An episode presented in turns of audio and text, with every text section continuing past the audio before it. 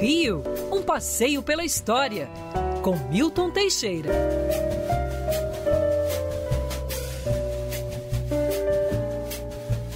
Que beleza, hein?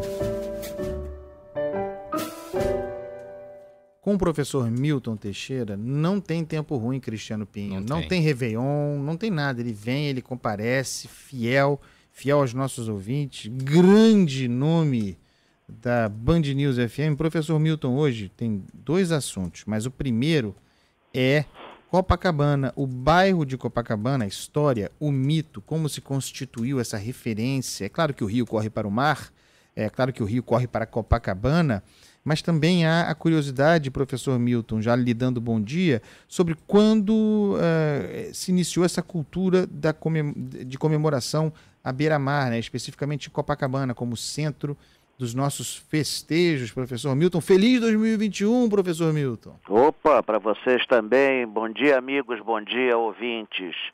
Olha, antes de Copacabana, se fazia queima de fogos em alguns lugares da cidade. Eu mesmo tenho fotos da, do Réveillon da Praia do Flamengo nos anos 50, com fogos, parecendo muito com Copacabana. Mas em Copacabana, o que você tinha até os anos 70 era no final do ano, no dia 31, os cultos afro-brasileiros, particularmente a turma do candomblé que louvava Iemanjá. Você tinha, o pessoal trazia aqueles barcos todos com oferendas, vinham as baianas, vinha toda uma série de figuras assim ligadas à cultura afro-brasileira. Não tinha nada de queima de fogos assim. Tinha sim uma ou outra pessoa que soltava fogo, isso eu me lembro bem. Tudo começou na década de 70, apesar do, do Google botar a data 78, eu me lembro, em 71 já tinha queima de fogos, promovido pela churrascaria Marios. Depois aquilo foi se espalhando, é, o Hotel Meridian comprou a ideia, criou a cascata de fogos, até que a prefeitura entrou na história montando assim a, a festa. O nome Réveillon exatamente vem do francês e significa morte de uma época e início de outra, renovação, um novo tempo. E é isso que é o sentido do Réveillon. E os fogos são importantes, eles já eram usados no Réveillon da China há mil anos atrás. É, a função dos fogos era clarear a noite e afastar os maus espíritos, né? E aliás, precisamos mesmo disso, né? Então teve isso. E aí foi crescendo essa festa a partir dos anos 90, passou a ter shows da, da areia é, para evitar exatamente o tumulto da saída, que era uma coisa horrorosa. E outros hotéis, prédios assim, também começaram a fazer as suas cascatas. Hoje o Réveillon é a festa que mobiliza mais gente é, no Brasil. E um dos maiores do mundo. São em média 2 milhões e meio de pessoas. Ela só não é superada pela arrecadação do carnaval. O carnaval dá mais dinheiro, obviamente, né? Então, mas a nível de pessoas, o Réveillon supera o Carnaval. Chega a 2, 3 milhões de pessoas fácil. Já teve épocas aí com 3 milhões. Obviamente, ontem nós não tivemos isso por conta da Covid, o que é uma ruptura numa tradição que estava exatamente completando é, 50 anos. Que Era coisa um importante, né? Impressionante, professor. Pois é, então, então teve isso. E a orla de Copacabana, a beleza da praia, completa o cenário, né?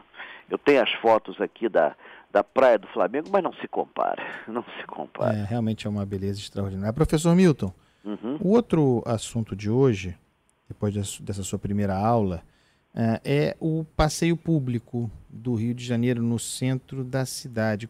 Qual é, é conta pra gente aí da história da constituição do nosso passeio público. Ah, sim, o passeio público do Rio de Janeiro foi a primeira praça arborizada da cidade que nós tivemos.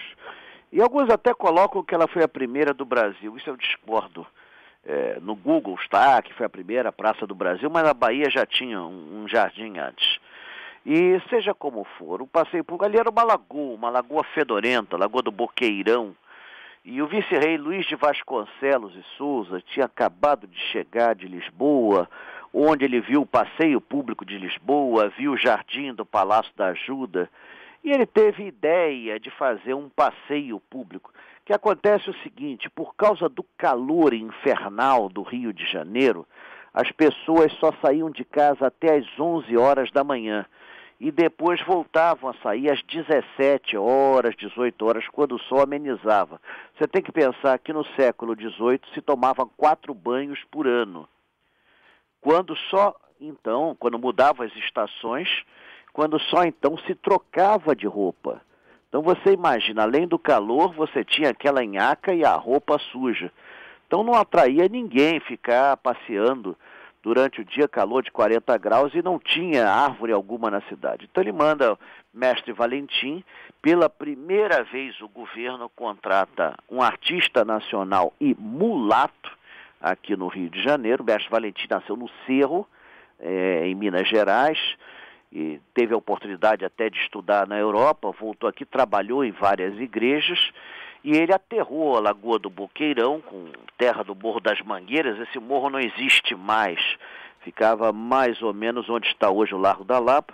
Então ali ele, ele aterrou a, Lagoa do Boqueirão e fez o, o, o passeio com um, um, desenho assim ortogonal, é, imitando os jardins franceses renascentistas. Esse desenho não sobreviveu, em 1861, contratou-se o paisagista francês Glasiou, que fez um jardim romântico, curvilíneo, muito simpático, com plantas brasileiras e estrangeiras. Inclusive, tem até baobá africano ali no meio. E na, na frente do passeio público, perto do mar, tinha um terraço com dois pavilhões com pinturas dentro. Essas pinturas eram 16, sobraram só seis que estão no Museu Histórico Nacional. São as primeiras paisagens da cidade do Rio de Janeiro, são muito bonitas e mostram como era a cidade em 1789. O passeio público foi aberto é, por essa época, 1789, 1790, não há uma referência exata da inauguração, e ele foi engrandecido com o passar dos anos, com esculturas, com obras de arte, perdeu o terraço, quando se abriu a Avenida Beira-Mar, é, nos anos 30 demoliram-se os pavilhões, fizeram umas besteiras, mas no geral ele foi recuperado em 2004, numa campanha até que eu estive envolvido. Foi feito um trabalho de recuperação paisagística, mas ele está sofrendo de novo por conta do abandono que estão, no geral, as praças do Rio de Janeiro. Aliás, a própria cidade do Rio de Janeiro, não é só as praças, não, tudo tudo aqui está meio abandonado. E é uma pena, porque você ainda tem algumas árvores da época do mestre Valentim, você tem muitas árvores da época do paisagista Glasiou, é, você tem obras de arte de vários séculos ali. É um jardim que é mais ou menos assim uma referência, né? um marco, uma mudança da, de pensar da, do paisagismo brasileiro. O próprio Burle Marx considerava o, passeio público um marco da evolução do paisagismo brasileiro e merecia um tratamento melhor, com certeza, como aliás toda a cidade. Professor Milton, que aula, hein? A gente viaja mesmo na história. E por falar em passeio, professor, agora entrando em 2021, o que podemos esperar do passeio pela história com os ouvintes também feito de forma virtual é, essa modalidade inaugurada durante a pandemia continua pelo menos até segunda ordem, né, professor? É, até segunda ordem, até se autorizar. Isso porque talvez alguns ouvintes que não participaram dos passeios nem imaginem, mas nós chegamos a ter fácil, fácil, 400, 500 pessoas. Isso hoje em dia é proibido por lei. Então, por conta da pandemia, não, e não há muito como ter afastamento, né? Porque por mais que eu use um aparelho de som, as pessoas querem ficar perto para ouvir melhor. Muita gente grava os passeios, estudantes de história, guias de turismo. Então vai ter que realmente a situação estar dominada e essa epidemia vencida de vez para que voltem os passeios presenciais. Agora, independente de voltar aos passeios presenciais, É, a Band, eu já conversei aí com o pessoal da Band, o pessoal está pensando em manter os virtuais, porque cada passeio virtual meu são 1.500 pessoas. É, sensacional. Muito então, bom. Então, é um número assim, é três vezes o, o número é, é, de um passeio presencial permite que pessoas que não podem sair de casa por Isso. deficiência física, por dificuldade ou até pela distância, é, façam passeios pela cidade do Rio de Janeiro. E vamos ter um no final desse mês, ainda vamos pensar o tema.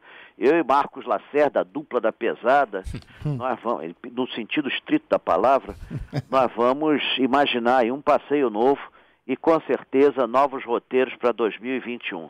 Valeu, professor Milton. Bom descanso, um abraço grande, um abraço, feliz ano obrigado novo. Obrigado a todos e até para semana que vem.